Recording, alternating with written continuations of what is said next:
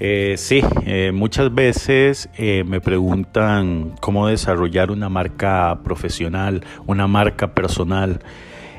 bueno, este es el momento ideal para que los profesionales de cualquier área de la economía puedan desarrollar su marca personal.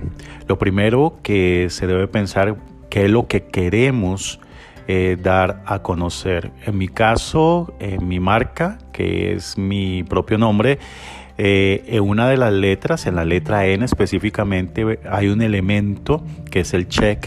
Eso habla un poco del carácter que quiero impregnar en mi oferta periodística. Entonces, eh, lo mismo puede hacerse con la marca de cualquier persona, ¿verdad?